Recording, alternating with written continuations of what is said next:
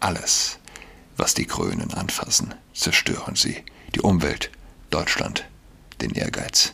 Erst wenn der letzte Zentimeter deutscher Rasen und Wald mit Solarpanels bedeckt ist, werden sie erkennen, dass doch nicht genug Energie da ist.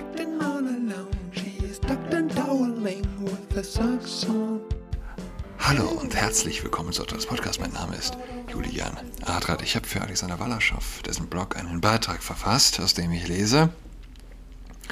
Ein guter Freund hat seinen Job gekündigt, hochbezahlt in leitender Position. Gestern wurde er 50, er ist knapp 20 Jahre älter als ich. Jetzt sucht er sich was Neues. Aber ich habe keinen Bock mehr, Steuern zu zahlen. Er schaute dabei ziemlich angewidert.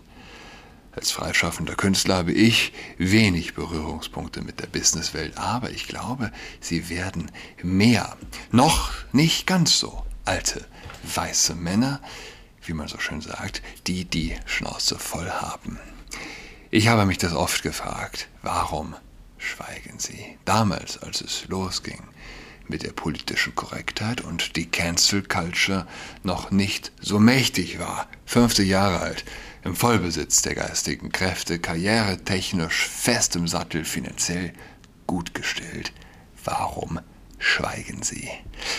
Aber vielleicht ist wer 50 oder 60 Stunden in der Woche arbeitet und den Spitzensteuersatz zahlt, sich zu schade, Unsinn zu kommentieren, geschweige sich denn darüber aufzuregen. Kinkerlitzchen, denkt er sich, die Säulen der Gesellschaft schweigen, wie echte Säulen. Wenn sie anfangen, Geräusche zu machen, ist es meist zu spät. Dieser maßlose Ekel davor, Steuern zu zahlen, ist vielen Leistungsträgern neu. Es sind Menschen, die, selbst wenn sie gegen einen hohen Spitzensteuersatz sind und CDU oder FDP gewählt haben, sich von Herzen über eine gute Straße gefreut haben, wenn sie mit ihrem 5er BMW oder ihrer E-Klasse drüber klitten oder über den guten Zustand der Schule ihrer Kinder oder darüber, dass sie sich über ärztliche Versorgung nie haben Gedanken machen müssen. Sie haben gedacht, da habe ich meinen Anteil dran. Ohne mich wäre das nicht möglich. Bis vor wenigen Jahren konnte man das verstehen, oder? Man konnte Respekt zollen. Wer heute noch so denkt, den muss man fragen, was rauchst du? Klaus Schwab, dem Weltwirtschaftsforums Gründer, wird der Satz nachgesagt, sie werden nichts besitzen und glücklich sein. Aber der Fisch stinkt vom Kopf her. Vielleicht fängt diese Revolution bei den in Anführungszeichen Reichen an. Sie werden viel verdienen, aber noch mehr Steuern zahlen. Das Finanzamt erteilt die Absolution und ihre Kirche sind die Grünen. Harald Martenstein schreibt in seiner Kolumne, auch mit der Aussicht auf mehr Geld scheint man viele Leute nicht mehr locken zu können. Und er zieht den Schluss, dass das Verschwinden des Ehrgeizes vielleicht mit dem Zerfall der Gesellschaft in Milieus und Gruppen, mit komplizierten, abgekürzten Namen zusammenhängt, die einander bestenfalls völlig schnurz sind, falls sie einander nicht sogar hassen und die keine gemeinsame, gemeinsamen Kriterien für Erfolg, für richtig und falsch oder gut und böse mehr haben. Was hat die TURF in einem ostdeutschen Dorf denn mit der LSBTIQ-Sternperson in einem Berliner Club gemeinsam, außer dass beide Liebe und Nahrung brauchen und aufs Klo müssen? fragte er. Gute Frage. Das war im Januar.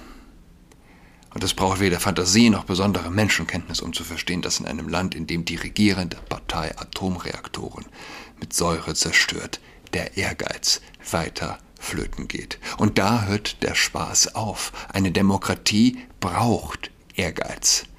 Das Problem, Ehrgeiz ist nicht immun gegen schlechte Wirtschaftspolitik, nicht einmal gegen schlechte Wirtschaftsrhetorik. Wie unfähig ein Wirtschaftsminister auch sein mag, wie mit Verlaub abgründig dumm, dass es an Schwachsinn zu grenzen scheint. Ein Wirtschaftsminister ist ein Wirtschaftsminister, ist ein Wirtschaftsminister und sein Wort hat Gewicht. Teil des Problems, die Mainstream-Medien, die sich nicht etwa über Habex, bevor die Leute dort frieren, müssen wir unsere Industrie drosseln oder gar abschalten, echauffieren, sondern darüber, dass sich die Menschen einer Alternative zuwenden.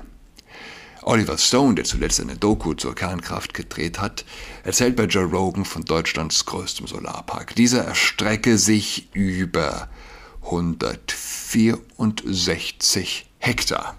465.000 Solarmodule habe man dort installiert bei 187 Megawatt Leistung. 1400 Megawatt Leistung habe dagegen ein mittleres Atomkraftwerk auf einem Bruchteil der Fläche, unabhängig davon, ob die Sonne scheint oder nicht. Alles, was die Grünen anfassen, zerstören sie, die Umwelt, Deutschland, den Ehrgeiz. Erst wenn der letzte Zentimeter deutscher Rasen und Wald mit Solarpanels bedeckt ist, werden sie erkennen, dass doch nicht genug Energie da ist. Die grüne Lust an der Zerstörung wird in Kriegszeiten auf, auf schmerzhaft paradoxe Weise sichtbar. Während deutsche Panzer mit Wehrmachtszeichen gegen Russland rollen, denkt der deutsche Wirtschaftsminister über Deindustrialisierung nach. Fun Fact am Rande. Ein atombetriebener Flugzeugträger fährt 20 Jahre ohne zu tanken. Übrigens, nicht erst seit dem Kalten Krieg, es gehörte seit jeher zum Frieden dazu, dass man noch dem schlimmsten Feind Rationalität zugesteht, den Willen zu leben. Kann das Putin? Kann das die Welt, wenn sie auf Deutschland schaut? Mein Freund ist sehr spät Vater geworden, sein Sohn ist gerade mal drei. Klar ist, er wird keinen Cent sehen, egal wie viel Steuern sein Vater wieder zahlen wird. Höchstens eine Drag Queen, wenn er in die Grundschule kommt. Heute Abend steigt die Party, wir zahlen. Bar. Ja, wir haben, wir haben bar gezahlt. Lese aus den Kommentaren. Corinne Henker schreibt, kann ich nachvollziehen. Mein Mann und, sind, mein, mein, mein Mann und ich sind Mitte 50 und niedergelassene Fachärzte. Wir reduzieren unsere Arbeit und sind mit 60 voraussichtlich ganz weg aus dem Beruf und idealerweise aus dem Land. Unser Sohn, 20, Chemiestudent, orientiert sich ebenfalls ins Ausland. Bei unserer Tochter, 26 Ärztin, wird die Erkenntnis wohl auch noch reifen. Deutschland ist nicht mehr zu retten. Selbst wenn man in kürzester Zeit eine radikale 180 Grad in Klammern Ausrufezeichen, Wende zur Vernunft hinbekommen würde. Was mit dem gegebenen, gegebenen Personal faktisch unmöglich erscheint. Es wurde bereits viel zu viel endgültig zerstört von der Infrastruktur bis zum gesellschaftlichen Zusammenhalt.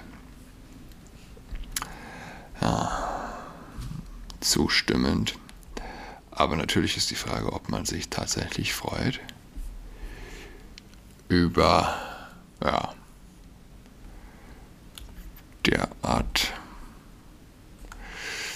pessimistisch eingestellte Sichtweisen, äh, die ich natürlich zum Teil auch teile. Ja, also das kann man ja gar nicht anders sehen.